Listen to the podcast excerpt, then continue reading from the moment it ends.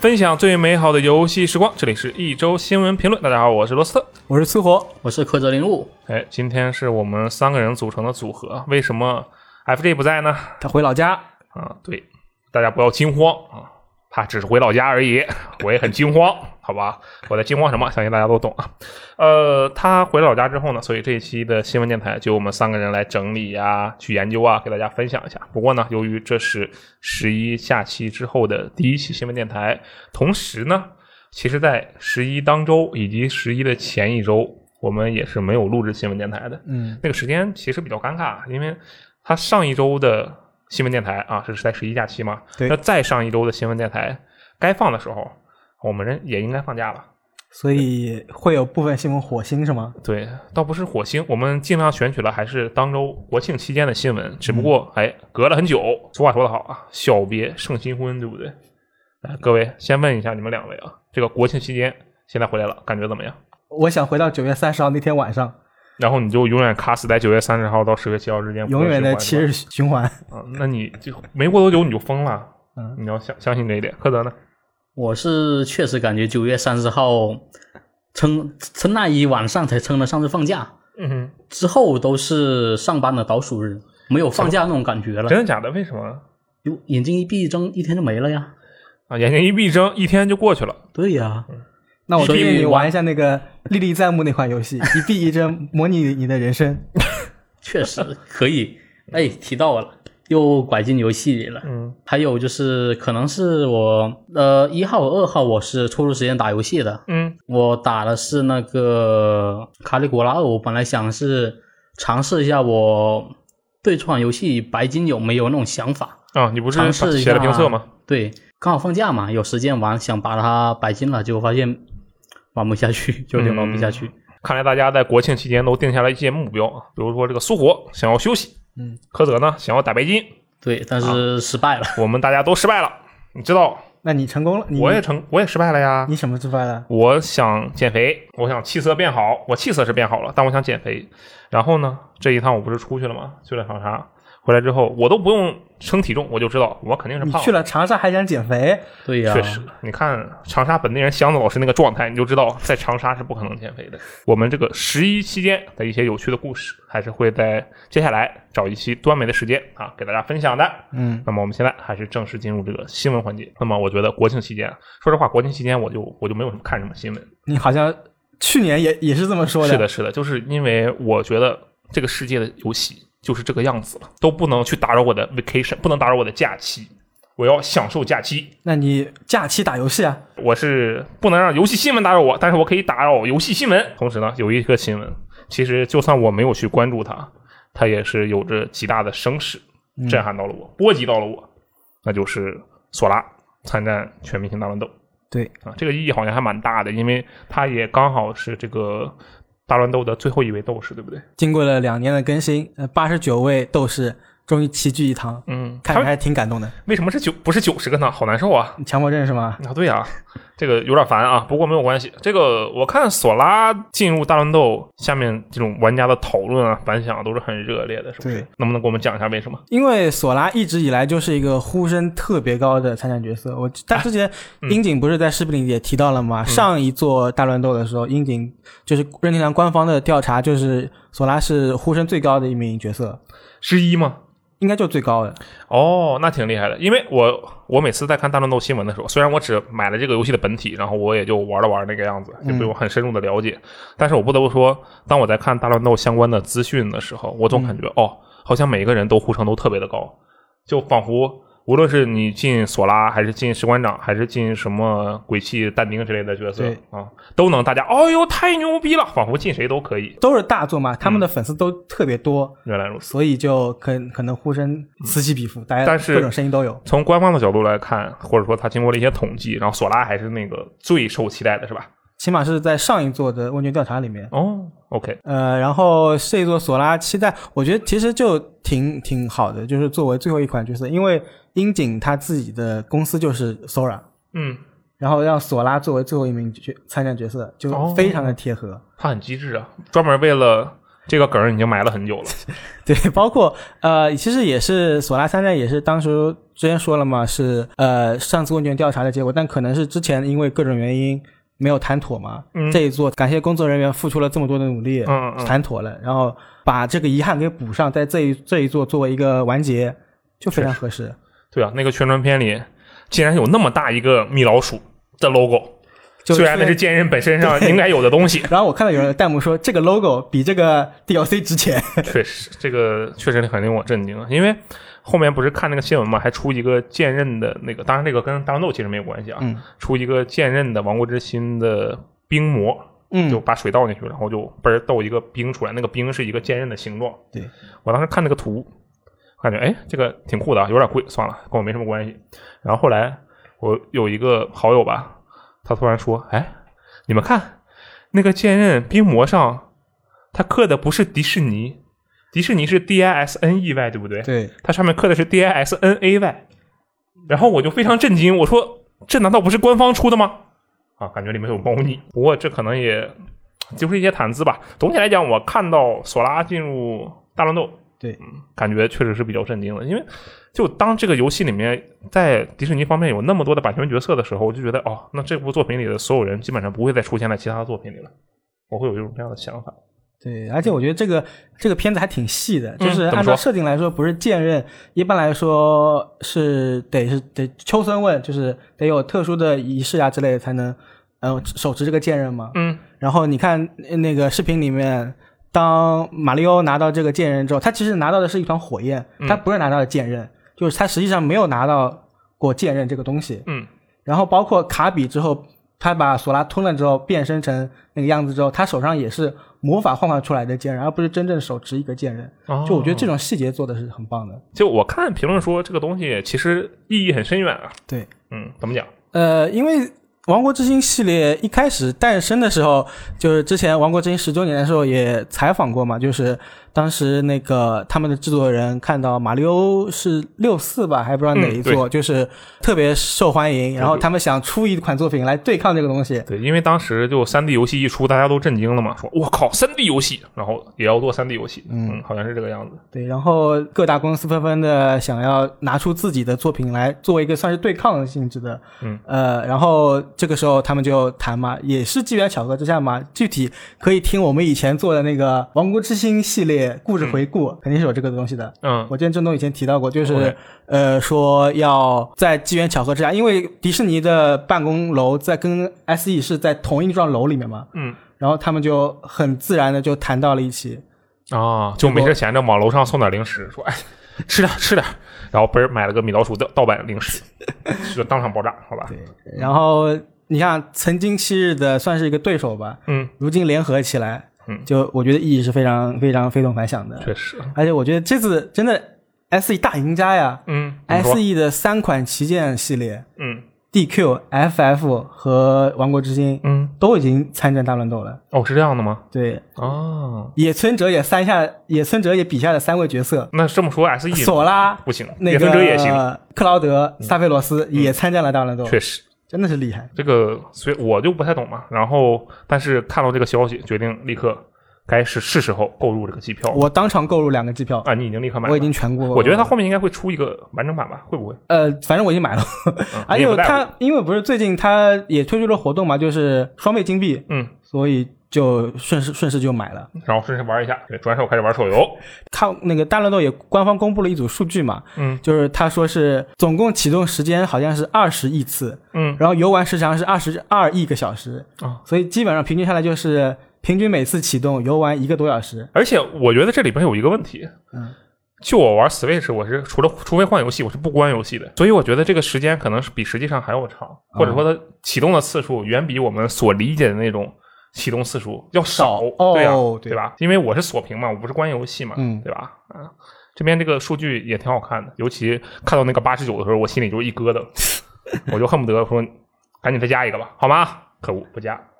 樱井樱让让樱井休息吧，确实，这个无论如何，啊虽然我说这个话其实没什么用，就我真的不是 专业的懂这个东西的人，啊我也只是这个普通的一个最基础、最基础就瞎打的一个玩家啊。但嗯是感觉还是很感慨的，能看到一个游戏里面有这么多的角色，然后每一个角色都能有对应的这样的系统在里面，会觉得哇，很就震撼。对，就你会觉得樱井真的是非常懂游戏，嗯确实，而且他的操作真的好好啊。你跟他打过呃，不是，就就通他通那个每次直面会的大这种啊？他自己也是专是场直吧？嗯面会的演示就可以看出来。然后包括包括这次大乱斗的演示，他我感觉就是安排了一个剧本，萨菲罗斯的大招只能打到克劳德，克劳德的大招只能打到萨菲罗斯，真的，哦当时看的时候真是直接笑死。呃，我觉得大乱斗还有一个就是特别有意思的地方，就是我们都知道，一般我们说东半球最强法务部嗯，是任天堂，西半球最强法务部是迪士尼。嗯是，这么这一次迪奥奇就相当于说东西半球最强法务部嗯联合在一起了，嗯你刚好是任天堂的游戏，嗯，还有迪士尼的，算迪士尼的吧，索拉，呃，对，一部分一部分对，所以说就很有意思。呃，相当于说你买了这款游戏，嗯，你就能享受到东西半球最强法务部之间的合作。哎，挺好的啊。不过说实话，对我来说，大乱斗还是太难了。那么接下来我们说一个不需要操作的啊，是什么呢？赫德苏火跟我们说一下，不好意思，我们动森也很需要操作好吗？动森需要什么操作我啊？们钓鱼需要观察鱼影。这个行吧？那你呃说，它其是它有什实么嗯那个，其实动森只是一个很简短的新闻啦，就是说十月十五号下周马上就要开一个直面会，然后呃要更新，应该是咖啡馆的内容要上嗯线了。其实我把这条新闻加进来，我只是想对在座的两位发出个灵魂质疑：嗯，你们有多久没打开动森了？去年它是二零一九年还是二零二零年发售的？二零二零年三月，二零二零年三月发售的，就是吧跟 Doom 同一天嘛，三月 OK 二十号。然后我是发售当天第一次打开游戏，玩了玩到了第一个更新，嗯然后应该是樱花那段时间吧，不是有一段时间有那个樱花家具吗？啊，对对？吧？到了那个时候，然后有一天我上线打完了樱花家具，然后看了看大头菜价格，然后把游戏关掉了。我当时心里想的是，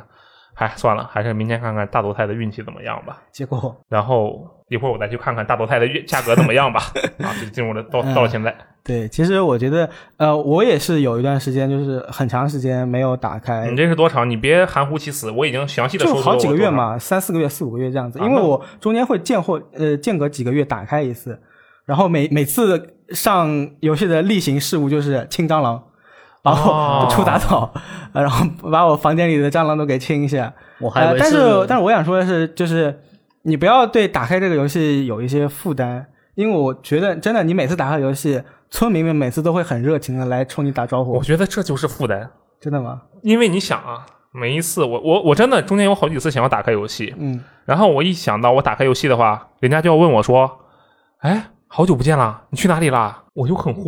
这就这样仿佛什么？仿佛你长时间没有去回你的女朋友的信息，然后你突然回她，其实就很危险，对不对？但是他然后你就跟她彻底分手了嘛，这就是最好的结局嘛？ 不是，我想的是，你这样很久没回复，他可能会发毛，但是村民一点都不会，他们都会很热情的、很友好的来态度对是待，但你。是我很愧疚，我真的很愧疚，就是啊，对不起，我我不是有意的离开你的，我不是不想我我不是不想理你，只是我真的很忙，但其实我就是啊我真的懒得理你。你完全可以，呃，不用担心，觉得好几个月嗯没有跟进度跟不上怎么办？我觉得动森就是拿得起放得下，随时可以玩一下。说明你这个人毫无良心。 我这个人真的是，我非常在意别人的看法啊。这小村民一问我你去哪儿了，我觉得他的语气中和他的笑容中，虽然感受到了一种热情，但我觉得他就是在旁敲侧击，死哪儿 去了？我觉得他是这样的感觉。你这个心理啊活动应该应该是我的问题，应该是我的问题。 好，那我们聊完国庆的大事儿了，嗯我们来直接聊一下今天发生的大事儿说，不定国庆还有其他大事，不过你先说吧。那就是明月忍阳跟呃佐藤大辅正式宣布从世嘉如龙组离开了。挺 好，我不是我的意思是啊，这个挺大。哎，呃，哎挺大。然后嗯包括在公告里面也确认了《如龙八》正在制作，这也是意料之中的事情。嗯，你对这个这两位离职有什么呃想法吗？呃，挺好。 对不起，对不起，呃，其实我我的想法很简单，倒不是说对这两位有什么意见或者建议这个样嗯子，我只是觉得，呃，其实这款游戏《如龙》这个游戏的生命力是很长的，对不对？嗯可以说是很长了，十几年了，对吧？而且我觉得从七代之后，突然就又再次有办法对对生存对了，，就是实际上这么长时间的一个跨度，嗯，如果他的代表人物，就是说工作室的代表人物，或者说其实可能工作室就不应该有代表人物。但我们假设工作室是需要有代表人物的，嗯，如果一直是这一个人，那么这个人还一直地去监管这一个系列的游戏，那我觉得对这个系列的发展是不是很健康对，而且我觉得其实对这个人啊本身而言，也可能有、啊？对这个，人来说也很不健康。对他可能会有一些倦怠，或者说是没有，他已经把自己的全部才能，可能在前几座已经发挥出去了，他之后每一座可能要再挖尽自己的心思，嗯哦这倒不一定，就可能“才能”这个词，我会不觉得不太准确。但我想的，就比如说像三山伦斯那个样子，嗯，就他其实做生化危机之后，他就不想再做了嘛。他想，他你看他自己做的那个呃神之手，对吧？对，然后就我靠，总有人想让我再做一个生化危机，然后他就去创办一个 Tango，开嗯始做什么？当然做恶灵附身，也不知道那跟三生化危机好像有点像啊。嗯但其实我觉得就是同样的道理。那制作者嘛，他肯定是想要不断的去探寻新的东西的。但嗯是如果他一直在同一个工作室负责同一个游戏系列的话，自己会把自己逼疯的。嗯，对，所以其实小出岛去秀夫是吧？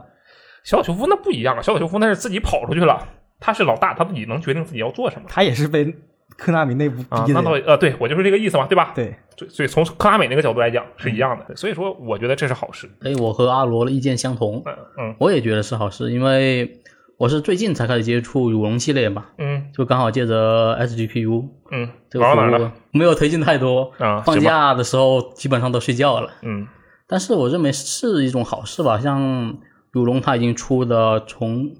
呃游龙零吧，嗯零一二一二三四五六七，然后还有一个审判之士和审判之眼，嗯，还有那个维新、中对烟这那啊的，对黑豹，黑对黑豹行，黑豹 对，对对对，就那么多作品过来，如果就是你的那个领头人就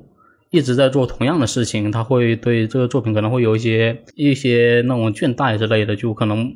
不太想接触，而且我们玩家也接触不到新的玩意，嗯，其实像是呃，要说收不到新的玩意儿倒不至于，因为就其实就算明日忍阳不离职，我觉得大家也都可以猜到，就他现在肯定是没有在干什么我们说的所说的开发的事情的，嗯啊，对，它更像是一个就招牌人物的存在。但是嗯同样的，就按照刚才苏苏活的说法，确实是可能对他本人是一种伤害。就是我靠，我不想被这玩意儿绑定。而且像是如龙七，它就换回那种回合制，换到那种回合制战斗嘛。嗯还有审判之士，就让那个木村拓哉来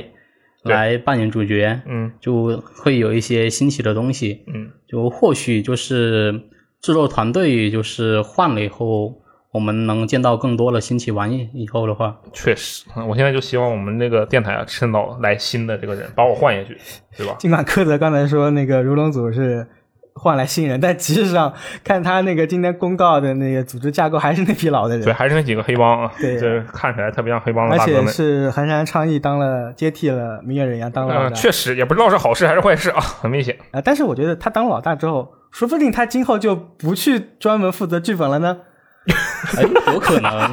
对呀、你说这是不是好事儿？可以成为下一个这个啊 背锅侠，对，带带招牌人物，好吧？嗯，那你们对《如龙八》会有什么看法吗？毕竟他也说了，《如龙八》在制作，我觉得《如龙八》这个东西啊，它就和《如龙杰二》一样就行了啊，如龙二》一样就行了。就是哦我我并不指望它有什么特别大的创新呐、或者是特别大的改革呀，调整一下啊，还是用回合制、调整一下，给这个春日一番先生有更多的故事去发展。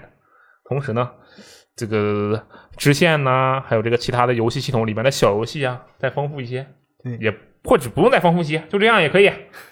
我要求还挺低的。呃，对，是这样。我就其实最近在思考一个问题，虽然我假期的时候没有去看游戏新闻嘛，那我在思考一个问题，就是游戏的核心嗯应该对我是来什说，如龙的核心是什么？是剧情吗？对，就是剧情。哦啊就是你其实你是动作游戏还是回合制游戏，对我来说都是锦上添花而已。我只在乎你的剧情，嗯，所以你把春日一番的故事继续讲下去，并且别让他有个孩子， 别让他去养孩子，嗯，也行。我觉得就可以。我我嗯当然有孩子很正常啊，就你别莫名其妙去养孩子，就很奇怪、哎。这样我觉得就很好了。对，而且我看了一下《如龙七》跟《如龙七》的制制作组嘛，其实他这次公告里面也把《如龙八》的一些制作团队说了一下，制作人是谁谁谁，嗯编剧是谁谁谁谁，呃，基本跟《如龙七》一致，就除了少了这个佐明月人跟佐藤大副之外，其他都是其他都是一样的。所以喜欢《如龙七》的话，对《如龙八》应该也会可以保持相关的期但我待。发现《如龙八》做成了《如龙三》，啊这都是有可能的，这都不好说。反正我觉得我们确实是可以期待一下，但是也是同样的，不用把期待拉太高，因为嗯它其实现在什么消息都没有放嘛，对，就说了一个大家都知道的事情，就哦，你们在做《如龙八》，我用的你告诉我吗？类似这样的感觉哈、对对吧？嗯那所以说还是看一看后面是一个怎样的情况吧。对相信应该过不了多久就会有这个更多详细的情况放出吧。嗯，而啊，且当然这个可能还得有一会儿，因为审判之誓这个还得卖一会儿，还得把嗯 DLC 什么的出一下。对《审判之誓》的 DLC 十月份还得马上上一个新的风格，嗯，估计明年吧。呃，明年还得上海腾哥的那个故事。嗯，我的意思是明年能放个预告什么的，啊这种吧，对吧？我不过我比较吃惊的是，就是审判之士的两位像核心人物吧，一个是西川一义，嗯，一个是他的编剧古田刚志没那有啊我还以参为与你，会说木村拓哉。不是，就古田刚志没有列在那个他的组织架构里面，嗯因为我古田刚志其实是一个我比较期待的剧作家，嗯他负责了我最喜欢的如龙几部作品，啊，也负责了我最不喜欢的如龙， 因为我我说一下他的履历啊，嗯如龙零的真岛线嗯非常棒，对不对？是很棒，对审判之眼、审判之事，他负责编剧。这么厉害。我下一个说了，嗯，我猜猜《如龙三》他负责《如龙六啊，《如嗯龙》啊，那还不如《如龙 三》。》，所以我我不知道他的编剧实力到底是其实怎么说。我我觉得从这个角度来讲，就是说《如龙六》它可能会不会是那种不太符合大家期待的原因，而不是说它本身是一个很糟糕的原因。因为我觉这得《是如两码龙事六》摧毁了《如龙》前面的他的前作角色，但他但你像古田刚志，他又负责审判两部作品，包括《如龙零》，他其实应该，我觉得他起码下限是能保证的。可以，就让他确保别让他负责这个终章就行，别让他负责春日一番的最后一部， 应该就无敌了，对吧？应该无敌。啊啊，可以啊。然后我刚才不是说嘛，我说我就在思考核心的问题，然后对我嗯来说，如龙的核心就是剧情，对不对？对啊，我为什么想到这个问题？其实就是下一个游戏，下一个新闻，准确的说啊，就是这个《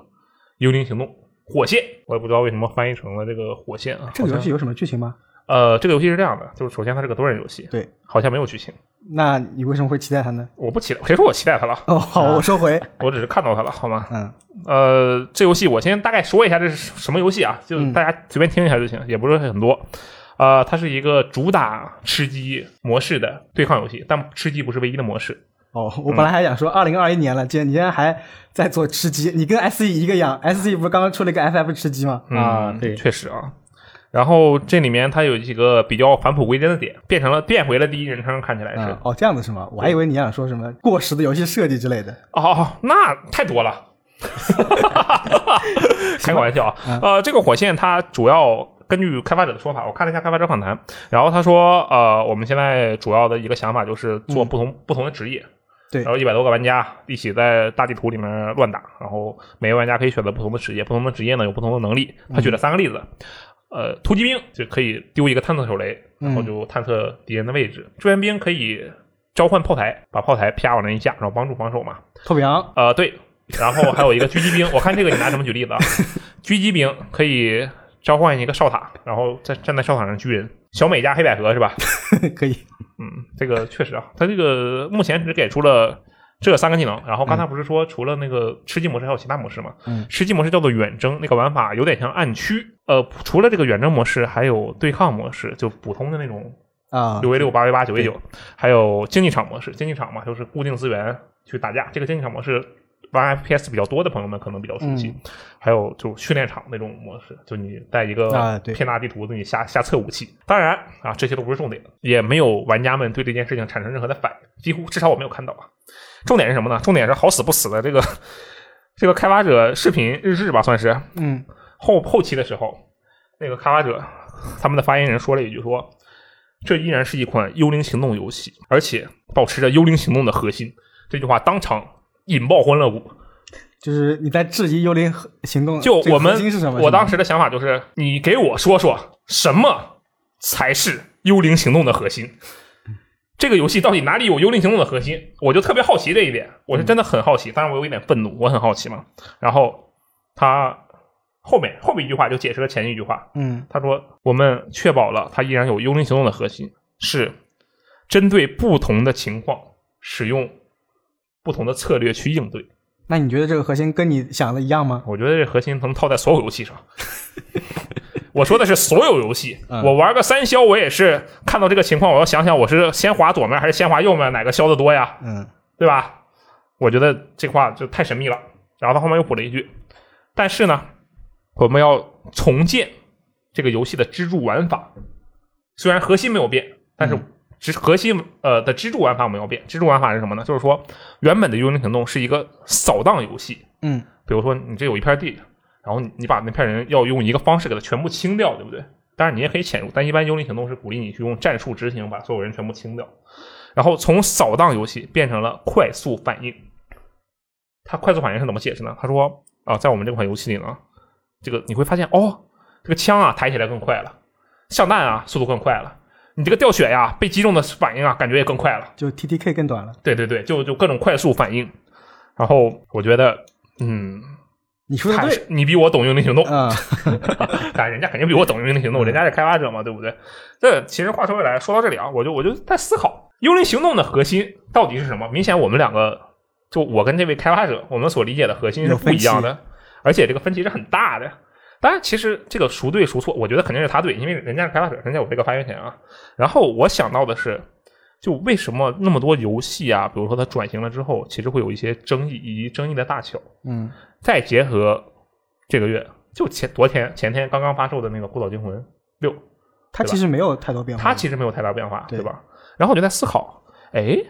孤岛惊魂六》《幽灵行动》，再比如说《战神》《古墓丽影》，他们的核心分别是什么，以及他们变没变过？你看《幽灵行动》，我们刚才已经说过了啊。我理解的《幽灵行动》的核心是战术分配啊，我们一起，你在这儿，我在那儿，咱们同时开枪把我的弄死，或者你从那儿压制住他们，我们绕一下，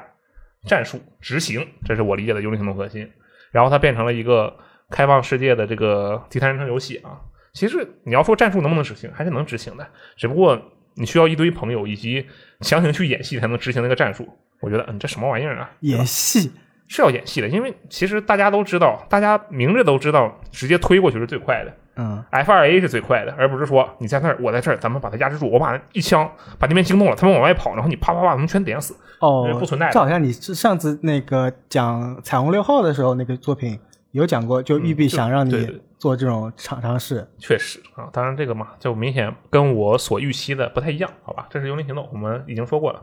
然后说这个《战神》吧，《战神》是一个比较好的例子，因为它是一部经过了转型的作品。哎，虽然我这个国庆假期没有看游戏新闻啊，但是我不仅打了游戏，还看了 GDC 讲座，就游戏的那个开发者大会的分享视频分享嘛。然后我就刚好看到了《战神》的一个关卡设计的分享，那你它里更面说了好多关卡设计相关的事情，我也是啊，感觉挺有意思的。有什么精华内容呢？呃，精华内容就是说，他们其实在用一种标准的度量方式在做战神的关卡。嗯比如说，战神其实它是一个车轮式的关卡设计。什么叫做车轮式关卡设计？呃，中间那个点，九界湖，九界湖是中间那个点。然后，其实每一次玩家都要出去回来，出去回来，对，出去这跟哎回来，我们出的去回来游。戏流程也基本一致对，。所以他就说，哎，这个我们在做这个游戏的时候，有些玩家可能会觉得，嗯，这个东西是不是有点像银河恶魔城？他说，对，其实这方面的内容都是共通的，就是这样的关卡设计的方式的好处就是比较有节奏感，你可以比较容易去把控各个位置，呃，出现的内容密度。啊嗯反正这只是其中一点啊，这不是重点，重点是什么？重点就是说，他提出了在这个关卡设计的呃分享上，他说战神的核心是什么，他们理解的是什么，然后以及玩家们理解的可能是什么。我这里就不具体的说哪些是哪些了啊，反正他一共提出了，比如说战斗可能是战神的核心，他这里说的不只是新战神、嗯，老战神、对呀、老三部战神，还有这个升天那些，对 PSP 那些，呃，战斗可能是这个探索，也就是也探索跟解谜他们是绑一起的，因为其实老战神没什么探索，它摄像机视角是固定的嘛，对对吧？还有就是剧情，就奎托斯这个故事，可能是这三个，可能是某一个是核心，或者这三个都是核心。然后我看到这里，我当时就在思考，我说对我来说，战神的核心到底是什么？然后我就想通了，对我来说，战神的核心根本就它变成回合制，我也能接受，就这么简单。其实是其实是奎托斯的故事，呃，我觉得我我也想补充一点，其实战神的核心对我而言就是奎托斯这个人，对就他呃以及他所经历的一些故事嘛，就嗯其实也一样的，对，就是他这个人物塑造。而且你可以看到战神的转型，首先它从销量上来说，应该算是成功的啊。对对，然后再比如说玩家的这个反馈上，也是，当然肯定是会有一些反对的声音，你做什么都会有反对的声音的，但相对来讲，已经可以说是非常成功了，就基本没有什么非议。我其实有一段时间，我就觉得，哎，这个也不是大开大合的战斗，好像也没啥意思啊。我真的是这么想的，而且这个想法持续了很久。但是后来我又想到，它即使大开大合了，这游戏战斗也没啥意思。就老战神那个战斗，它就是那个鬼样子，它其实并不是一种特别值得深挖或者特别有趣的战斗模式，它只是看起来很爽。然后我就意识到了啊，我其实想要看到的是什么，就是奎托斯的故事，更多的大魄力的这个演出，他是怎么凡人屠神，再从神去干干另一堆神的，嗯，或者他现在是怎么养儿子。对我来说，这就是他的核心。所以说，只要他的核心还在，那么可能如果是什么所谓的老玩家，当然我其实不算老玩家，虽然我全玩过，但是我绝对不是老玩家，因为我对他没有那么多的情感。但是我觉得我就是可以接受的，这也是我刚才说啊，春日一番还在，这个东西继续剧情给我往下推，你什么样的推进模式我根本不在乎，那有一个问题，嗯，诸神黄昏》里面奎爷万一退役了呢？那不挺好的吗？那就我可以不玩这游戏了。 啊，这个开玩笑，我觉得不一定，不好说啊。虽然他大概率应该得退役了吧，可能让阿特柔斯干点别的去。然后这是战神对吧？对，然后这是一个比较好的例子，说一些不那么好的例子，或者说稍微有一些争议的例子。我说的稍微有争议啊，不是完全有争议的例子古。墓丽影，对，稍微有争议的例子，古墓丽影。古墓丽影的核心是什么？我觉得这个其实是比较难去探索的。对于我个人来说啊，嗯它明面上的核心都可以知道，就是首先是它的这个历史，不能说历史是探索所谓文化的一个底蕴，嗯这是绝对的。比如说啊，这个神话的底蕴，这个神话应用了哪些，那个神话应用了哪些，这些古堡这些东西，对吧？然后呢？然后是它的解谜，动作解谜，对，这机是关老古墓的对比较精髓的部分。对，这是他对我来说，我可能是最重要的部分。还有就是劳拉克劳夫这个人本身，对，那你会看发现哦，现在的游戏几乎都不会去有这个第三点了，都不会有这个一个人固定的角色了，基本上都不会有，对不对？所以说，我就会思考，哎，对我来说，到底是劳拉比较重要，还是那个动作解谜比较重要？然后我一通想啊，这个答案我就不说了，这个其实是只代表我个人，没有什么意义。我只是想要借此机会让大家也去想一想，一个你曾经玩过下来的，然后它转型了，或者做出了一定程度的改变，你对它的评价是怎么样的？你对它评价是好是坏？为什么？是不是因为你最看重的那个核心变被它了改掉了？这其实是是吧？就非常有可能的。对我来说，这有一个极其负面的例子，这个就一句话啊，负面的我们就快点说。刺客信条。对我来说，刺客信条的核心从来不是什么 IGO 或者是什么爱德华，他们从来不是这些人，是刺跑客酷本身是跑酷，跑酷是吗？就只有跑哦酷。说实话，你你拿的袖剑也还行吧，但对我来说，在房顶上跑来跑去，这才是这个游戏的核心。有一个精妙的这个桥，就明显我以为我很酷，其实人家给我打好了，让你在这儿跑。我喜欢的是这些内容，但是明显新的刺客信条这部分内容是很少的，这也是为什么我对新的刺客信条相对来讲就没有那么大的兴趣啊。但是云呃，刺客信条英灵殿我玩了一百个小时，我看 你没事就打开哎来，确实啊，，我也不知道我脑子哪部分进了水，但是说这今天说这个话题呢，就是想单独的哎研究研究，对不对？不知道你们有没有类似的这种感触？我反正这方面感触是蛮深的。呃，刚好就阿罗就说到刺客信条那个跑酷嘛，嗯就新刺客信条不是一下子回到很久以前嘛，没有那么多楼房可以爬。确实，我是这么看的，因为你像比较偏现代的刺客信条，应该是枭雄那一代吧，对，它已经进化到有钩索，就已经不需要你一一一下子爬楼了确，实一键就可以上去了。嗯，但如果你要在这一步上再继续探索跑酷，比如说你在楼之间就是不停穿梭的话，嗯，会比较难探索。是而且近代的那种刺客信条故事可能已经讲的够多了。嗯呃，为了玩家换口味也好，或者其他怎样也样，把故事线挖放到以前嗯是一个不错的选择吧，我认为，嗯因为也没有其他好的选择了。嗯当然，这就意味着就是跑酷可能没那么流畅了。嗯，我确实也是感觉就是，就这几部刺客信条吧，因为都是矮房子，嗯，就没什么跑酷的感觉。但是真要说刺客信条味也还是有的吧，嗯，可以就这么一种感觉。没事，这个我们就不展开说了啊，嗯因为确实这个大家都有自己的看法嘛，对不对啊？对，所以接下来我们说一个下一条游戏，好吧？嗯，这游戏好家伙，最近它的新闻，那大家的看法是出奇的一致。就什么呢？这个《战地2042》不是公测嘛？对，啊，首先你看，我虽然人跑到长沙去了，但是我竟然还玩了这个公测，你敢信？你怎么玩的？我拿着机器过去了，主要是那机器，我去拿的是真不亏呀、我发现了，把那个拆的叉拿到长沙去，然后我自己的拆的叉拿到长沙去，不仅我我就玩了个二零四二公测，然后碰了一下，摸了一下《孤岛惊魂》，嗯，简直赚爆啊！我这一起玩的朋友们，玩游戏的拿拆的叉打游戏，不玩游戏的，但是踢非法嘛，不玩游戏的拿拆的叉开哔哩哔哩看《魔法小樱》，啊，我吃饭的时候也经常拿叉子叉，对吧？？对吧？对吧？我觉得这玩意儿真是太赚了，就一个东西背过去，既然那么多人一起用，一天二十四个小时，我觉得他开了二十个小时，就每天你为什么不让箱子把叉 SS 拿过去？啊、我是这么想的，就是不能能耽误自己就不耽误别人，是这样的想法哈。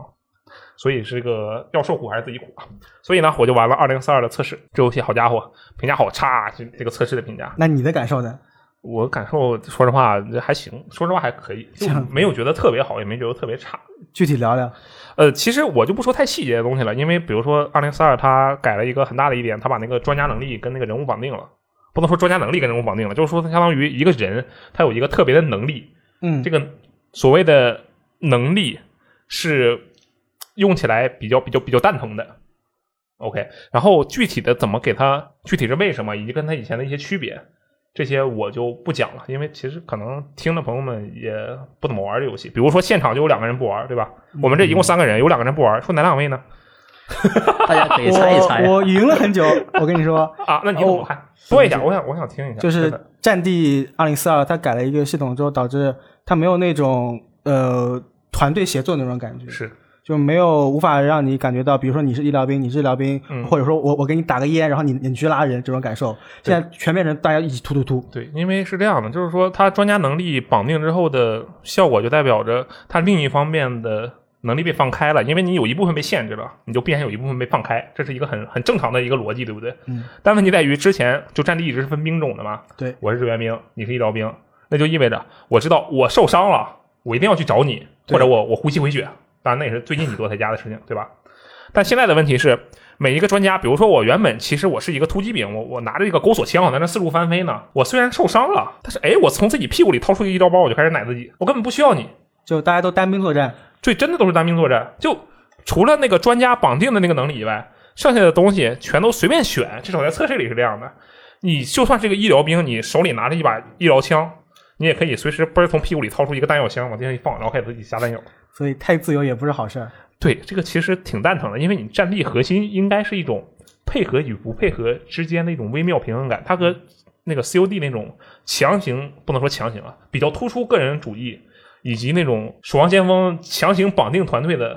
方嗯式不一样，它应该在两个中间。结果它现在有点滑坡，就比变得比偏较奇怪向。那那个单兵作战那一块。，对，然后再加上你要拼单兵作战，那大哥了，你地图太大了。你当你以一个小组为单位的时候，你不会觉得这个地图很大；但你当你以一个人为单位的时候，你会发现，哦，这个游戏它应该内置一个小程序，叫做什么呢？微信步数。嗯，你就在里面跑，玩一局下来说，哎，你在本局游戏中走了五千步，你就绕着地图四处跑，啥也不用干啊。再加上它这一次测试另一点真的是特别特别奇怪，它进那个菜单一共三个模式，选择三个模式嘛，只有最左边那个模式是开着的，这个很正常，这个首先很正常。，对，就你人家测试也都是锁两个模式，然后给你开一个模式，然后开那个模式之后，我把它点开。点开之后就只能选匹配，所以什么都干不了，这感觉也很正常。然后进了游戏之后，我能用的配件，我能用的枪，除了两个军队，因为它是两方势力嘛，两方势力分别有几把枪是不一样的，剩下的完全一模一样。这本身不是问题，但问题是它甚至没有让我看到说，哎，这个是不是能解锁更多的东西？只不过我在测试版里解锁不了啊，或者是我这个升了级之后后面是有什么东西？但是我现在只不过它有测试有限制，比如说你就能升到五级，后面你也别想玩了，这都可以。但它没有一个突出来的，就是让我看到哦，后面还有那么多东西呢。这个正式版我要玩一下，我就能玩后面那些好玩的东西了。这些东西也没有，嗯，就会让我觉得很奇怪，因为你知道以前战地有一个战地，我印象很深，战地硬仗那个游戏评价不是很好，战地硬仗是一个警匪对抗，然后当时那个测试的时候也是测了一周一个周末还是一周啊忘记了，然后测完之后，当时战地官方公布了个数据说，我们有多少位玩家在这次测试中达到了游戏的满级。那游戏满级，他说的是那个游戏，他测试的时候是没有封上限的，嗯，就一百五十级。打到满级。那人测试，那几个人测试的时候达到了满级，达到一百五十级。那几个晚上，对，就就疯狂的去打，就会让人觉得哦，这个东西很有意思啊。而且它后面其实可以看到，就是比如说啊，这个枪在升到多少级之后可以解锁哪种配件，这个兵种在升到多少级之后能获得哪些道具，这些东西都是能看到的。但现在你又看不到，你就会觉得，哎，你这玩意儿内容量是不是有点少啊？那 E A 后来给的一个解释，你满意吗？就是说这是几个月前的版本，我觉得我就是听他放屁，因为是这样的啊，就算这确实这肯定是几个月前的版本，这是废话，但是这明显是他宣发过程中的一部分，他想好了的才会让玩家在这个时间点看到这个 beta 这个测试，对吧？那也就是说，这一切的一切并没有打乱他节奏，这不是说啊，突然又有了一一波疫情，这种事情是他们不能控制的。也就是说，这件事情原本就在他的控制范围之内，然后他造成了这样的效果。他现在在说什么都已经没有意义了。说白了就是这游戏啊，至少这个测试很有奇怪，要么是这游戏本身其实问题就大了去了，要么往好了想，它这个宣发节奏有点问题。嗯就是疫情啊什么的打扰一下，它可能应该再往后拖一拖，可能是这个样子啊。然后其实说实话，这游戏本身的问题，那可能是也有好的地方，但是不好的地方实在是有点多。我感觉最近几次大型 F P S 的测试好像都反馈不太好对谁能，想到光环那个还可以，谁能想到最后厉害的是鬼面兽？我天！呃，这个可以对比一下，我还可以记了一下。COD 测试，其实战地测试，我觉得是这三个测试里面最让人感觉莫名其妙的。不是说我们不说游戏素质本身怎么样啊，就对比如说 COD 也有人玩家觉得你这玩意儿跟现代战争那一部有啥区别啊？就是一六年那个现代战争那一部啊，不是一六年啊，是第十六部现代战争。这都怪他们一直说序号，搞得我都乱套了。一八年的也有各种各样的质疑声，但是你看 COD 这个测试，它测的什么？它测的就是新的模式，就那个 《使命召唤：自走棋》。就你觉得他们很有目的性，对，这光环测的是什么？我就这个时间段开，我要看你同时涌入多少人，我测服务器压力。嗯，他们都是有目的性的。就战地这个测试，感觉确实就是想让呃我想让你们尝个鲜儿，看看这游戏怎么样。然后结果他还没让人觉得啊，他后面有那么多东西，我要买正式版，我要买正式版去解这些东西，这好好玩哦。不太就行。对战地这个测试，它的目的是什么？是肯定不能说完了我的测试，你就不用买正式版了。它绝对不是这样的想法，对不对？但是我说实话，我玩的这测试，我觉得我解读了，就我特别期待二零四二啊，啊，我真的特别期待二零四二。那他不是测试达到效果了吗？对啊，我测试二，我特别期待二零四二，然后我玩的测试我不想玩了，我觉得够了，我觉得我玩够了，哦，我就玩了三把，可能我就玩够了。行，真的是，这我可是从《战地一九四二二》，我就这么一路玩下来，二零四二我也玩，我是《战地》所有，我虽然不是跟战神一样啊，虽然我不是什么系列粉丝，但我也全都玩了，嗯而且我都玩的时间不短。但我真觉得二零四二这个测试就搞得我 什么东西啊，我买吗？我会买，但是我肯定不会首发买了，嗯因为加上最近游戏我也不缺游戏玩，啊最近对吧？也很忙，我可以去玩《嗜血复仇》。十二号马上要发售了，哎，豪华版提前四天测试，今天就可以完。这二零四二这个测试啊，哎，说实话，这个到时候看看吧。希望它正式版实际上不是这个样子，它能把那个限制啊什么的改一改，还有那个地图啊。它设计的大，其实没什么问题，还蛮爽的，因为它一百二十八个人了嘛，人数变多了。它这个地图它有一个， 它它是一片平原，没什么掩体，就是有几个坡，然后你在上面走，你就是活靶子，所以它这个交火点分配的不好。哎，我特别好奇那个极极端天气这一座影响大吗？我在这个测试的地图里没看到什么极端天气，它就一个火箭升空，然后哦，对，然后有一个巨大的那种烟啊，因为它火箭升空了嘛，然后噗往外发射了好多烟，白烟，然后我就冲进去，然后跟人家打两下，还看见一个动图，那个火箭升空了嘛，有人把那个钩索枪嘣儿拉到那个火箭上，然后他跟着那火箭一起上天了。就我记得 无力引擎可能这次也会很奇妙啊，这个到时候看一看。我其实我还是希望它能够去调整一下的，而且真的很喜欢这个游戏。虽然不会首发买，但是我肯定会尽快购入。只要手头游戏玩完了，我就会尽快购入。爱过，没错啊，好啊，其实还有一点，你应该是挺幸运的，是吗？因为我身边就讨论二零四二的，其实都在不是在讨论流行内容，而是考虑就是它连不上服务器。哦，是这个确实很厉害，因为我一开始也连不上，他就提示我错误、错误、错误，也不告诉我为什么错误。结果后来、呃等了大概半个小时吧，我我嘣儿就进去了，而且我特别震惊，我说我靠，我人在长沙竟然还能进去，这个真厉害呀、这个游戏。当时就让我对叉 S 叉有了更强的一种一种这个评价吧，可以说是我没想到这个我竟然还能连上去，还能玩两把，挺厉害的。哎，但是我觉得柯泽，你可以跟你的朋友们一起玩一下这个游戏。是吗？呃，这一座不行啊，就是你可以玩一下以前的战地。为什么说可以呢？就是因为你觉得你打枪不太行嘛，对吧？嗯，但是战地嘛，它的乐趣就是你拿这个这个针呐、或者电击器啊，你就去奶别人去，给人家丢医疗包。哦，就它有不同定位是吧？对你，当然你肯定能打枪最好，但是你不能打枪，这游戏其实也能玩。哦，它就是这个另一种守望先锋，好吧？那其实可以试一下。对，但是这一座不行，为什么呢？比如说这一座，你想去救一个人，他你要救人就特别的奇怪，要怎么救？你要去他的旁边去摁住那个互动键，然后哦，对，我听说了，经常会换枪是吗？对，在正常情况下，他以前不是有专门的，比如说电击器或者是针让你去这个捅他救人嘛，对吧？你就切咔救一下，然后立刻收回来，干嘛干嘛去。然后现在呢，你就要站到他的旁边或者蹲到他的旁边，开始摁互动键去救他。然后我就，啊我当时看到一个人倒那儿了，我的小队的朋友过去跟他互动，然后嘣儿啊，我就掏起了拿起了他的冲锋枪， 然后我我靠，我移动了一下我的位置，然后我再摁住，然后过了一会儿，我嘣儿啊，我又拿回了我刚才自己的那把突击步枪，就开始来回折腾，这个有点有点困惑，然后明显的感受到那位被我救的队友已经搞得很迷茫了，就是我在这躺着，你在我旁边趴着，那你是在不停的换枪，你是在嘲讽我吗？所以才可能有这样的想法。这个游戏啊这一点是蛮奇怪的，哎，希望它后面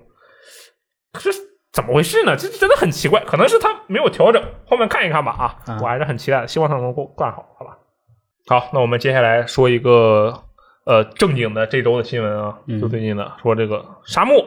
铃木玉老爷子的作品对，要出这个改编动画啊，其实之前就说过，然后但是这次放了预告片，对吧？对，是大概是去年的年末嗯，就放出消息说要做一部动画，十三集的，但之后就没有消息了。是。然后现在他终于公布了首个宣传片，你看了是吧？对我看你了觉，得怎么样？就可能很多朋友看这部动画就是预告吧，感觉可能它的制作可能没有那么好，没想象中那么好。就它这部它动画，它可能定位就是和其他动画不太一样，像怎么是说呃，可就可从那个如果就是在看视频版的朋友，就是能看到就是。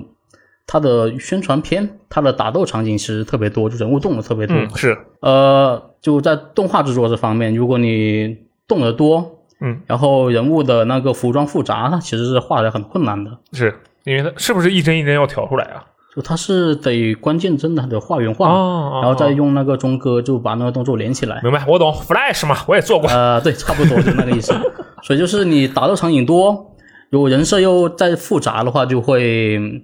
动起来就很怪。嗯所以它算是一种呃，相当于取取巧吧。嗯它把人设就简化的比较多，嗯，所以我们玩家看来就觉得它的那个人设有点怪，啊，然可是后动画也没有想象中那么华丽吧。嗯，我觉得这个预告片给我的感觉特别强烈的一点就是，哦，这个武打每一拳出去都带着天崩地裂呀，因为整个屏幕都在抖，啊只要一打中就抖一下，一打中就在抖一下，让我想起那个 COD 那换弹，咔嚓拔下来抖一下，装上再抖一下。是，还有就是有一点是因为这次它主要就两个消息嘛，嗯一个就是新的 PV，一个就是它会在二零二二年播。嗯就具体时间还没说，但是定在二零二二年嘛。做动画和其实和做游戏是一样的，嗯它是很工业化的一个流程。 ，OK，就是它刚好说是十三集嘛，嗯十三集的动画正常流程从开始立项，嗯哦到最终播出大概是两到三年时间。 ，OK，呃，如果它是在二零二二年播，也就是说往后就往前倒推吧。嗯呃，它大概就是在二零一九年左右就开始立项了，也就是说是它游戏开卖的时候就已经在考虑做这个动画了。 ，OK，所以就有一点，有很多就是应该是很多沙漠玩家的一种想法吧，就是可能你游戏不一定，因为你出的节奏很慢嘛，就沙漠一、沙漠二，然后这么多年才出了一部沙漠三，嗯有可能就是游戏我们等不及，我们先可以用动画把整个沙漠故事讲完。嗯，但是有一点就是一个是十三集的篇幅可能不够，他把整个故事讲完。我 OK，一集俩小时，能不能讲完？呃， 呃没有那么夸张，就因为是你十三集动画，因为你先从日本，嗯再到那个是香港对吧？嗯香港，然后再到中国桂林，嗯那么多场景换。他是要把整个故事讲一遍是吗？呃，我就他没说，嗯就除了它的放送时间，嗯还有这个 PV，它其实没有放出更多内容了，嗯，所以就以下都是其实是我猜测，你说他能不能第一集把沙漠一到沙漠三的故事全讲一遍，然后嗯，从第二集到第十三集讲的是沙漠三到完结的事嗯情？呃，应该应该没有那么恐怖。好吧，就我有个想法，就是有可能是这十三集动画，嗯就把沙漠一、沙漠二、沙漠三的剧情大概讲一遍，嗯，然后给沙漠四留一点点，就是推进稍微推进一点点，让真玩家真的还要做沙漠四吗？有可能做吗？我觉得这个真的，我我我不是说这个不期待沙漠四啊，但我觉得这事儿对于铃木玉老爷子来说，这个压力是不是太大了？这有点可怕了，我甚至觉得。其实我觉得林沐玉没什么压力，他觉得他现在他的想法，我觉得就是把这个自己想的这个沙漠的故事讲给粉丝听，嗯讲讲给粉丝听就够了，他那只要做到这点就是吧够了。而但是且我觉得嗯动画有一点很好的是，沙漠一跟二，我们玩家现在很大概率新生代玩家不会去玩的，嗯，通过沙漠这个电动画这个作品来让我们去补完一下以前的作品之嗯后，可能就有可能去入坑沙漠之后的作品了。啊，嗯，也是。但主要是我上次采访林玉老爷子的时候，我看他那个有点颤颤巍巍的感觉，我心里就想，哎，这个也有点辛苦，会不会就是你知道吧，人嘛，总是为了自己的某些执着，然后去付出自己的时间啊、精力什么的。我有时候就担心，我说我天，这个是吧？身体要紧。对虽然游戏确实也是很多人都期待，但是其实你通过其他的方式来讲完，就比如说你去做一个呃呃沟通的人，去做一个监工啊之类的，嗯不一定不要去投身入，就真的我必须要用游戏的方式把它讲完。你用一个嗯不去自己完全去参与的方式，其实我觉得能把故事讲完就行呗。啊，就你就觉得如果是用动画，嗯，就三级动画把整个沙漠故故事讲完是比较好的选择，是吧？呃，当然不能说比较好的选择，只是我觉得哎，林木玉老爷子是有点应该休息休息。啊，也嗯是，也有可能他其实已经修很久了，但是我我总感觉哇，这种执着可能会反噬。如果就参考就动画流程来说，就是把就三级动画把三部故事讲完，可能不太现现实，对，嗯，挺好的，因为其实能做是最好的，但是是吧？但是身体要紧。哎，我觉得林沐玉老师啊，可以去跑一跑通告，享享清福啊，赚赚钱。对我上次采访他的时候，就在一个酒店套房里嘛，嗯然后我就眼看着林沐玉老爷子从那个门口进来，然后坐下，他换上舒服的拖鞋，那个动作跟我当年的外公一模一样。我当时觉得，我天，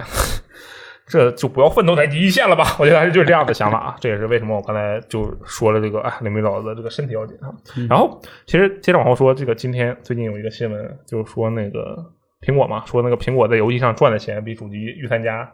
加起来都要多。嗯我觉得有时候就在想说，哎，假设像无论是林木玉老爷子那样的人，还是就像我这种啥也不会的人，要是能有一种这个给人一种躺着赚钱的感觉，啊啊，就会感觉很爽，对不对？因为其实说这个新闻说苹果在游戏上赚的钱比主机御三家和动视加起来都要多，然后就有很多我看到了很多评论，就说哦，这个玩意儿躺着赚钱啊，爽啊，对吧？其实是很多朋友都是这么想的。对，我觉得这个咱们先不说这个事情，往后聊一聊，好吧？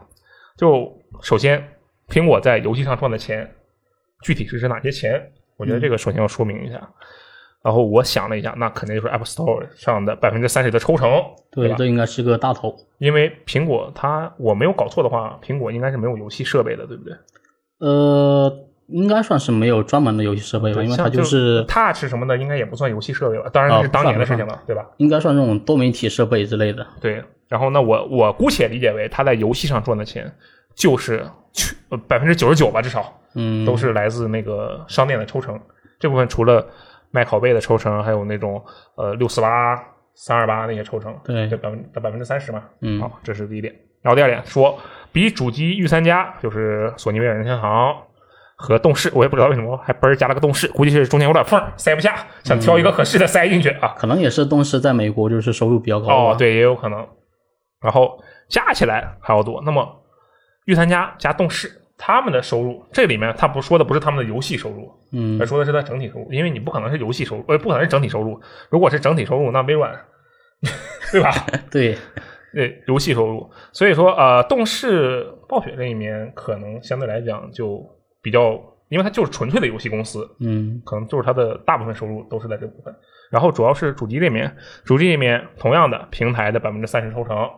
这个是绝对的，以及其实平台上的也有那种氪金游戏嘛，对，对有吧？氪金也有抽成，这部分跟苹果是一样的是啊。以及还有一点，游戏方面，我觉得有一点就是这个硬件的方面，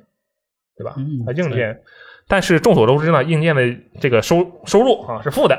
基本上是负的，对，基本上是负除了任的，天堂。所以说这玩意儿只会拖他们的后腿，嗯好吧？然后我们总体来讲呢，就是说御三家的呃软件、硬件的硬件的销售以及软件的抽成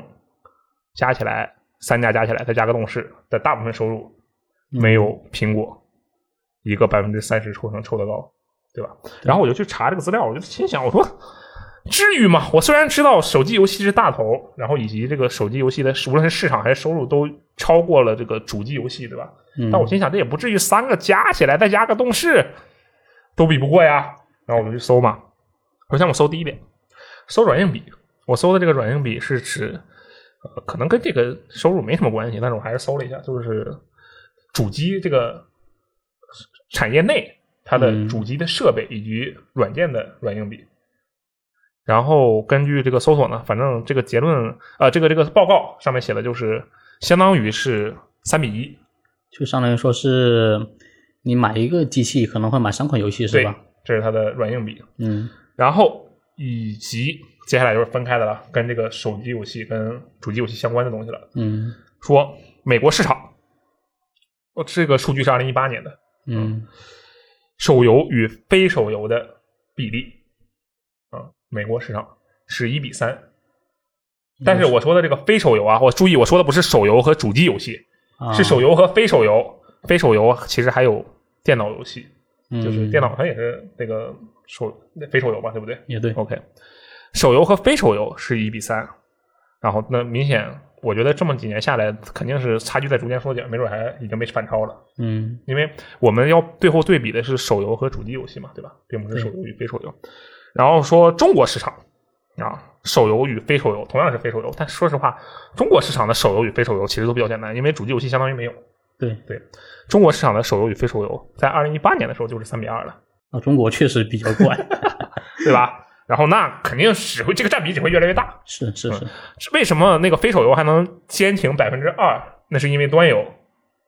就是因为客户端网游这些游戏，他们还有一定的能力，对对吧？？这跟主机游戏基本上没什么关系。然后这是两个主要数据。同时呢，就现在我们到说的现在，其实从去年开始还是从前年开始就是了。中国是全球第一大游戏市场，嗯，对吧？它的收入是最高的。然后我就在想，我当时就心想，嗯，这个结果真的是非常合理啊，尽管我从来没有这么想过。我我我不知道我这个想法对不对啊？一会儿你可以嗯讨论，咱们可以讨论一下。就是我的想法是这样的，你说，哎，手机游戏抽百分之三十，仅仅是苹果端就能把主机御三家所有的收入加起来给它打掉。我当时心想，这怎么可能呢？但是我现在一看这些数据，然后我就觉得哇，太牛了！我也想做苹果。其实是这样的，就嗯如果从玩家的、就我们玩的角度来讲，就是苹果它确实就提供了一个市场，嗯，然后就靠着那种那分成百分之三十嘛，对啊，就赚了那么多钱。但其实还有一点是这样的，啊就我们之前提到苹果，不都是那个乔布斯嘛？嗯，他的很多产品都是一些比较呃跨越时代的东西吧确，实就比较超前。嗯，但从乔布斯到库克以后，嗯，他的苹果有个比较大的转变，就是嗯它的盈利能力更强了。这是好事还是坏事？就这么说吧，因为呃，你它的设备卖的更多，它赚的钱更多，就各方面它的营收都是增长的。嗯，就像是你的那个呃用户群增长了，嗯你的可能消费意愿，像是这几年不也是慢慢就是很多人就习惯氪金这种东西嘛，，确实，就它的付费意愿增长。嗯最后就变成就是它的营收大盘确实是会来自于就是游戏抽成，嗯而且它的绝大部分收入，像是一般都集中在 iPhone 端，然后 iPhone 端的话就是手游嘛，嗯就将来集中全部集中在手游这里。嗯然后主机这一边的话，我们也知道，就是最近呃，你开发的那个成本会越来越高，是，而且就是最近也有很多玩家就是吐槽说是你买了本体，我要再花钱买 DLC，, DLC 嗯最后才凑成一个完整的游戏，是，就因为他们赚钱已经能力不如以前了。嗯，没有对比就没有伤害嘛。无论你自己在不在下降，但是另一边是在突飞猛进。对，所以就两个拿来对比，就是不看它的数据，我都知道，就是苹果它在游戏上赚的钱特别多，嗯，全球游戏行业最黑暗的一片。像是呃苹果在游戏上赚的钱和御三家和动视家还赚的钱拿来对比，就像我看，在我看来就这种感觉，就是嗯，两边没有没有可比性，是就不在一个维度上。对，所以感觉就是这个他们这报道可能就是更倾向于就是给那个 Epic 和苹果他们之间的战争在火上浇油，再浇把火。啊加点料。对，就是大概就是这个情况而嗯已。嗯嗯，我觉得这个挺好。那 Epic 打的真是热火朝天，鞭炮齐鞭啊。对，所以就在站内这条新闻下面有很多，就是虽然整篇新闻没有提到 Epic，但评论区里 Epic 是绝对主主现角。在苹果跟 Epic 已经绑定了，我觉得不不出不了多久，我可能就会被人问说，哎，Epic 跟苹果是一家的吗？我觉得很有可能出现这样的情况。对，也有可能是、嗯、啊，其实看这个说苹果哇，你这个收这么多钱，你这人是不是不对劲啊？我觉得你有毒。但其实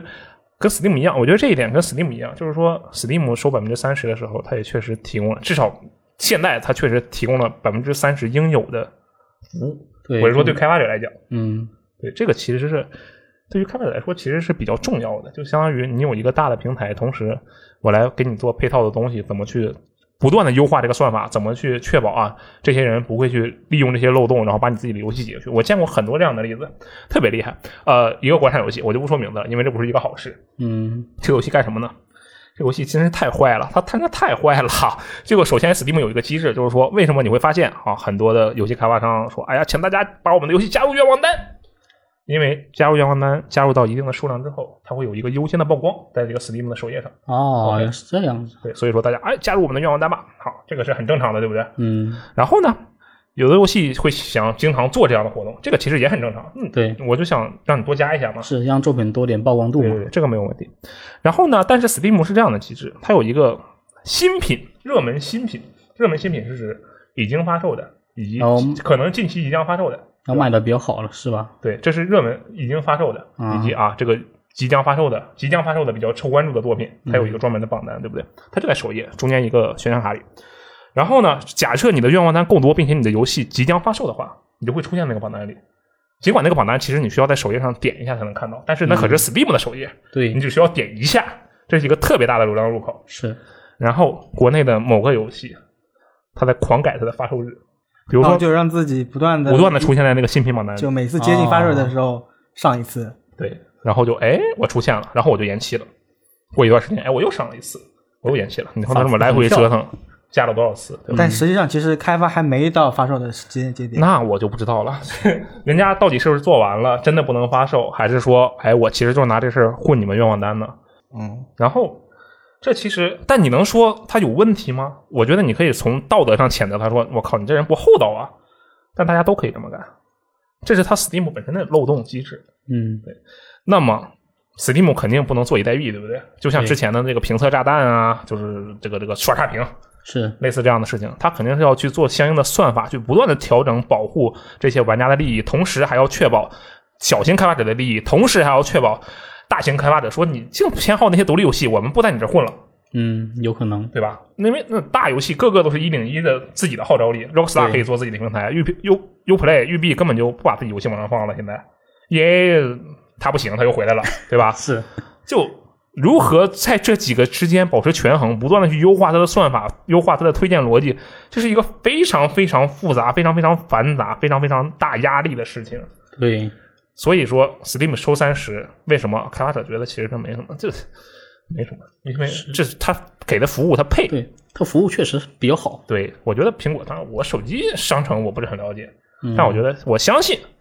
苹果的 App Store 上这方面做的优化、算法上的功能，对玩家的这个保护以及对开发者的让利，肯定也是足够的，所以才能让它百分之三十的这个收入，百分之三十的抽成一直站得住脚。嗯，对，有可能，对，所以说，哎，为什么他能躺着赚钱？说白了，人家在那儿仰卧起坐的时候你没看见，对，它确实有那个实力，对，人家在那仰卧起坐，你没看见，只不过你看见的一瞬间，哎，他刚好在那躺着呢。仰卧起坐有两个状态，躺着和站着啊，躺着和坐着。对你只看见他躺的过程，你没有看到他坐着的时候，以及他在躺到坐的这段期间来回的付出的努力。嗯，这是我觉得，哎，这个新闻确实是让人觉得很震惊。但是仔细一想，嗯，人家配对，也合理，对，当然。也许人家其实就啥也没干啊。这个手机平台我确实不是很了解，这个 Steam 相对来讲我了解的比较多，嗯所以我是拿 Steam 举例。好，以上就是本周的一些呃发布的新闻哈，嗯就是我们刚才也分析了一下。然后最近有一个事儿，其实我挺关注的，它那个前段时间 Xbox 不是推了一个九月系统更新嘛，然后用的新的嗯 Edge 里面，然后再加上最近微软又给那个 Windows 也升级了，对这，边都上到11 Win 对十不对一了，我到现在都没有收到那个推送，但我又不想去用那个一生，为什么呢？我的理由我先跟你说一下啊，嗯，就因为如果我用一生的话，仿佛是我想要主动去求着它升级一样。但是如果它给哦我推送的话，就仿佛它在求着我升级一样。我想要的就是就是这种感觉，我希望它啊它求着我给它升级是啊！我这个心理有点变态啊！但你赫德你是升了十一是吧？对你是被求的还是你求了它我求了 他，啊？你看你这个啊就不好，但是这是我的个人感觉。你说吧，你用了一下感觉怎么样？死机了吗？嗯，死机倒不至于，但是确实用起来就比较揪心。为什么？你什么设备啊？首先，我是 Surface 嗯哦 Surface Pro 六，哦哦哦就微软自己家的哦，呃电脑。那我觉得不应该出问题。呃，它是这样的，呃，虽然说是十月五号就更新 Windows 十一，对吧？嗯嗯，但它官网是这么说的嗯，从十月五号开始到二零二二年的春季，嗯就陆续推送。啊对，所以我现在还没有收到推送，对，我等所以他求我。所以就是有的人可能你设备满足条件，但你并不一定收得到推送。嗯，这时候你可以加入它那个预览体验计划， OK，加入了应该就可以就它会给你说你要不要升级到 Windows 十一，嗯嗯嗯，到时候你点升级就可以了嗯。然后我是五号那天就升级嘛，六号、七号那天，六号、七号那嗯两升了天，两天不，六号、七号那两天刚好我值班，啊啊就啊啊！体验了一下工作的情我况。天，你说要升了两天，我就觉得非常震惊。我这玩意儿速度没有哎变化不吗，至于，不至于。嗯。嗯嗯，首先就是可能大家对 Win 十一最主观的看法，就可能就换了个主题嘛。对啊，我感觉它像苹果，就把东西都放中间去了。但是我记得以前也可以吧？有一些取巧手段可以，像啊我就是， OK 但是要说它只是换个主题又不一样，嗯，怎么说？因为它的软件兼容性特别差。哦，那不行啊，那不能升啊！ 对嗯，对， 真不能升啊！ 对，哦，我现在就是特别后悔想换回 Win 十，哎，可以退回来吗？好像比较困难。哦，呃，像是一般我们就是网页截图嘛，嗯，我一般就是截了就放到 QQ 里面，对，然后右键另存为。是但它在 Win 十一上那个右键另存为，它会把那个软件卡死，为什么就不知道呀。啊？优优化有问题，就是它本身有问题这个优化本问题，对 OK。还有就是一些朋友可能会比较注意它 Win 十一，不是说之前发布会说是有一个可以模就运行安卓的应用那个啊！对对功能对嘛对，这很有名啊，这个就是把所有模拟器都干掉。对啊，对，啊但嗯是还没有上线，哦哦哦，好吧，所以现在就是你如果要升的话，最好是找一个备用电脑，嗯，可以来尝鲜一下，因为升上去它主要也就是外观变了，就好看了。好看了，嗯，然后软件兼容性更差了。嗯嗯然后主打的功能还没 有上，主要就这三点就没嗯，有我的了，妈呀！所以非常不推荐各位就是现在想就给工作电脑升级的哦，那就打消这个想法吧。啊，我我其实升级，刚除了刚才说那个互相求这一点以外啊，说说这认真的，我升级它的最主要原因，就比如说我当年从 x P 升到 Vista，嗯哎，我是直接升了七啊，没有，我升了 Vista，然后后面不是有 Win 七吗？又有 Win 十吗？我其实主要是求要求或者说想要一个运行游戏的稳定，哦，对我主要想要这一点。当时我为什么升 Win 七，就是说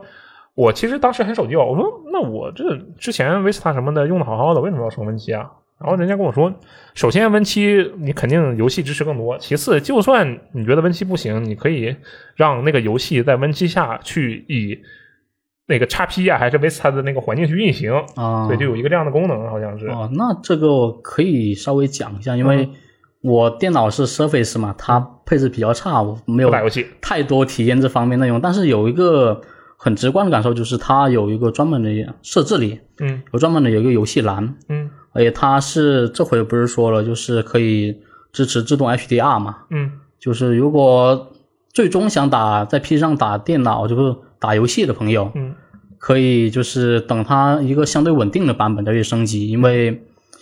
呃很多有老游戏，特别是老游戏嘛，它不支持 HDR 嘛。嗯，像现在如果你的显卡好啦，显示器好啦，嗯想体验更好的画面，可以就是考虑就是升一下 Win 十一，嗯，但是现阶段还是不建议升的。自动 HDR 我还记得这个功能 Xbox 那边还或者是给有那个的向下兼容的游戏用过，嗯自动也是这样做，这个东西挺好啊。反正我对我来说诉求就是这么简单啊，这个东西嗯什么时候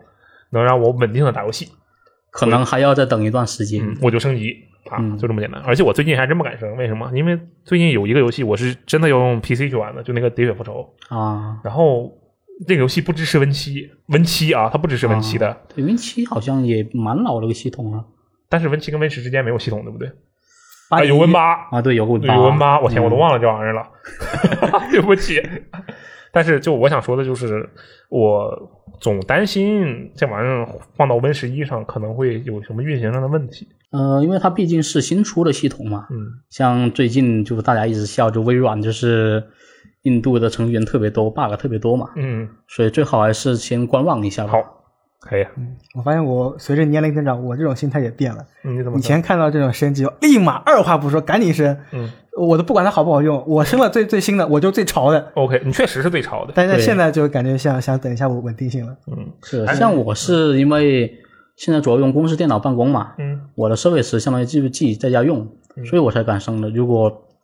如果是就一台电脑，我是不敢升 级的。原来如此。啊，我我以前总想着说我也想要升级，但是每次制约我的都是我会想。会不会升了这个系统，我这个电脑就不能用了呀？我这个配置是不是带不动这个系统啊？我就说哦有这样的是想法。对，会有这种考虑，唉，是我的幺零八零钛，希望它能再撑一段时间，希望它能撑到我死的时候。谢 谢，可能有点难、那啊。就是要变成传家宝了呀。对对对，希望它能变成传家宝啊！好，那么以上就是本期啊我们说的一些内容，接下嗯来我们来读一下评论，好吧？好，例行惯例的啊，环对节，，这一期的评论呢是这个苏活来选出的，因为 F G 不在。对来，让我们看一下苏活的品味。好，啊，好，开玩笑，主要是看一下各个朋友都说了什么。呃，首先是国庆前放出一期电台，就是聊《死亡循环》的那期嗯电台。耶、那期嘉宾是箱子老师确实，和你主持的，对两个人共同聊一聊对《死亡循环》这款 Arkane 作品的看法。对，然后大家评论区出呃出奇一致的各个平台评论区都在欢呼箱子。对那肯定的，就是说白了，咱们现在这都个在电台都在谁就表白去箱子谁就去表白谁我挑了一个 B 站弹幕的评论，啊啊！就是想跟你探讨一下，他觉得《死亡循环》是真的实现上了玩法上的自嗯由，就相比于耻辱，它耻辱还是在有一些结局的导向会驱动你做出一些嗯选择，但《死亡循环》完全不不是这种效果。嗯，我就我能理解这位弹幕朋友的意思，但他我觉得他用错了词，或者这个词不是很准确，不应该叫玩法自由，而应该叫做探索自由，对吧？哦他的玩法是定死的呀，他玩法就是射击嘛，对不对？嗯第第一人称射击啊，然后还有一个叫做网易云的，我家的青蛙叫二丫，他听了你们介绍之后，觉得《死亡循环》不是一款很硬核的游嗯戏，然后觉得他也可以，他这种手残也能玩一下。你觉得是《死亡循环》是面向怎么样的玩我家觉得《呢？死亡循环》这个难度太简单了，所以它确实是能面向所有的玩家。而且我在这里要说一个题外话啊，嗯，就说手残玩家对我来说，我觉得是不存在的。就不要觉得自己是因为手对，残我玩觉家得主要就是这样限制住自己，就说明你到底想不想玩这个游戏。其实是很简单，什么是手残玩家？手残玩家说啊，我打不过这个游戏，或者是觉得哎呦这游戏好难，是这样的想法，对不对？现在的这些游戏，我说的现在，从二零一八年、二零一七年算到今年二零二一年，嗯，没有一个游戏称得上是什么手残玩家玩不了的游戏，没有那种难度的游戏。就算是只狼，你就硬打，你也绝对能打得过，真的。现在的游戏那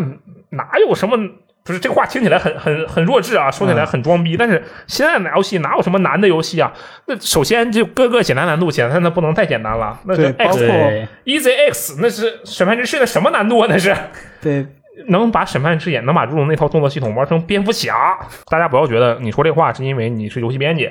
你擅长玩游戏。首先，游戏编辑不擅长玩游戏啊，不是，就我这个游戏编辑，我不擅长玩游戏，玩游戏很菜的。但即使是这样的情况下，那个简单难度是真的真的非常非常简单，就只要你想玩，你就它肯定没有三消那种，就是玩起来那么轻松自如。但是说实话，难度是不存在的，存在的是哪里？是上手的门槛，就是说你上手要花多长时间。这是各个游戏现在不一样的地方，也确实是需要攻克的地方。嗯你说它难吗？那不难，呃，真难。相信我，《死亡循环》每个人都能玩。你给上面萨瓦米那话怎么说来着？给手柄萨瓦米，鸡都能玩，哎，你这个比喻还挺形象 的啊。对吧？呃，然后下一期电台是我们国庆期间放出的直面游戏兴趣功能障碍。嗯呃，网易云的一位听众就 e k a o 他觉嗯得他的想法就是感觉还是同质化的游戏玩的太多了，嗯然后本能的会有相似感，然后会产生疲劳。嗯去玩一下其他娱乐类游戏，应该就没有这方面的问题了。嗯，我觉得确实是有可能的。就这位朋友啊，我们就叫他龚立才吧，这个比较比较好发音啊。这位龚立才朋友，他这一点确实是有可能。然后我其实最开始想反驳他，就是那我玩了育碧开放世界，我再去玩战神，对吧？比如说我玩《魔导惊魂六》，我再去玩战神，可以吧？其实区别还挺我大的我也觉得不是，我觉得对啊，我觉得我也有疲惫感，但是区别，我觉得他俩区别挺大的呀。但我后来一想啊，可能是这样，就说啊，当我看到一个人在我的屏幕前晃悠，并且这是一个即时反应制游戏的时候，我可能会有疲惫感。但是我觉得这么想也不行，为什么？那最后不就变成你就是游戏玩多了吗？对吧？对，这个其实很微妙，这个可能每个人的阈值都不一样。对，这个要仔细思考一下嗯啊！感谢这位朋友的想法。然后下一位评论是来自 B 站的璀璨华章，嗯他的看法是缓解这个障碍其实很容易，你只要去强迫自己学习一个小时，你就会觉得玩游戏非常爽。一个小时，一分钟就够了。对，一分钟其就实 我够觉得了。他这个就跟 FJ 说的那个禁欲对有一对点对点像是哈。啊只不过人家是禁欲，禁欲其实只是什么都不做嘛，对不对？嗯，这个 f a 说的是什么都不做，然后这位朋友说的是完全相反的道路，对吧？嗯，你不仅什么都不做，未尝设想的道你路还要做完全相反的事情那。你们当嗯时电台里不是还在讨论吗？去玩你不喜欢的游 戏，但说实话，去玩不喜欢的游戏跟学习感觉还是两码对，事。一个是学习，一个是打游戏呀。嗯，当然，其实我觉得，说实话，啊，说实话，就是以一个正常的普通的角度来讲，不去扮演什么角色的角度来讲，嗯，其实，嗯，学习这个事情，它是其实跟打游戏相比之之下是更重要的事情。就是说，你肯定不能拿去学习去调剂游戏，嗯你应该拿游戏来调剂学习。我说的这个学习，不只是你在上课呀，或者是说你再去考研啊这方面的学习，不是说那种传统意义上进入学校的学习。就其实我们在生活中，比如说啊，我今天觉得啊，我这个日语好难发音啊，这 a 卡 o 怎么发啊？这个音，我就要去学它，对吧？其实他俩不应该颠倒过来。不当过然我，觉得就是一个很自然的过程。你学了这么久，然后觉得想放松一下，对那正好就去嗯打一下游戏。这个事儿说白了到底是什么？防止沉迷，哎哎，就不会沉迷，不要沉迷进去就好。嗯，然后下面一位是来自喜马拉雅的一条评论，叫这位 GTX X 九九八，他觉得现在 GDX 九九八，喜马拉雅抱回 家。嗯，然后他的他的想法是他现在依旧非常喜欢游戏，只不过再也找不到人一起玩了。嗯，其实就跟你们也一样，就是你们建议不是说找人一一起玩儿，找人一起对玩，一起玩。对，其实就变化就是很明显嘛。小时候的时候，呃，周围都是同学，嗯其实这样子交流起来也比较方便。对，这样长大之后，就是可能工作和环境，周围的朋友可能他们不是打游戏的，嗯像我们现在还好，就随时可以交流。我觉得这可能是个乐趣来源的问题。嗯就是说之前我无论是小时候跟朋友一起玩游戏啊，游戏带来的乐趣和朋友带来的乐趣可能是一比一的，然后随着时间增长，游戏带来的乐趣其实是在降低，朋友带来的乐趣呢可能不变或者提高了。那现在怎么办？如果你觉得游戏带给你带来的乐趣降低了，那你就去找朋友了，然后你又没有朋友，然后就炸了呗，那 就不玩了呗。呃，所以我觉得市面上应该更多一些像《双人成行》这种捆绑多双人的游戏，嗯然后他卖不出去啊，对然后他们卖就不全出死去哎了它。不卖的很好吗？那是双人成行，对呀，双人成行是一个披着什么小制作皮的超级三 A 游戏，嗯，十几个玩法拼拼到一个游戏里，对对，爆炸了好吗？这游戏我跟你讲，所有人都被他迷惑了。我看到的大部分人都被他迷惑了，说这游戏你看看人家这么小就能做出这么好玩，那小个屁！那游戏 关卡设计师我就就得十几个嗯，啊，每一关就得有一个单独的设玩法设计。我的天呐，那这都不一样。而且说实话，这期电台就直面游戏兴趣功能障碍这一期电台，我觉得我特别感谢 FJ，他能过来在这儿他做我能们答应你参加这期电台，首先他能答应我参加，并且在中途没有愤然离席，你知道吗？ 我就已经直憋的跟他说：“我说你这个人好像对什么东西就没有兴趣啊！”而且后面说了更过分的话，他竟然也都欣然接受。然后我也没有剪掉。嗯，可能觉得他可能也是确实平淡如水吧，哎，我这一为这期电台付出太多了。确实。哎，你看看这电台今天没有他啊，我就觉得心里空荡荡的，对吧？这个等他回来，我们又能够一起快乐的聊天了，对吧？哎，对好，那么以上就是本次的读编往来环节，也希望大家多多评论我们的电台啊。说实话，你们的评论就是我们前进的动力，然后那个评论词呢，我可以随时换。你们的批评就是我们前进的动力，你们的打赏就是我们前进的动力啊！不好意思，最后一个自己开始办哈、那么 以上就是本期的一周新闻评论，我们下期节目再见，拜拜。拜拜拜。拜。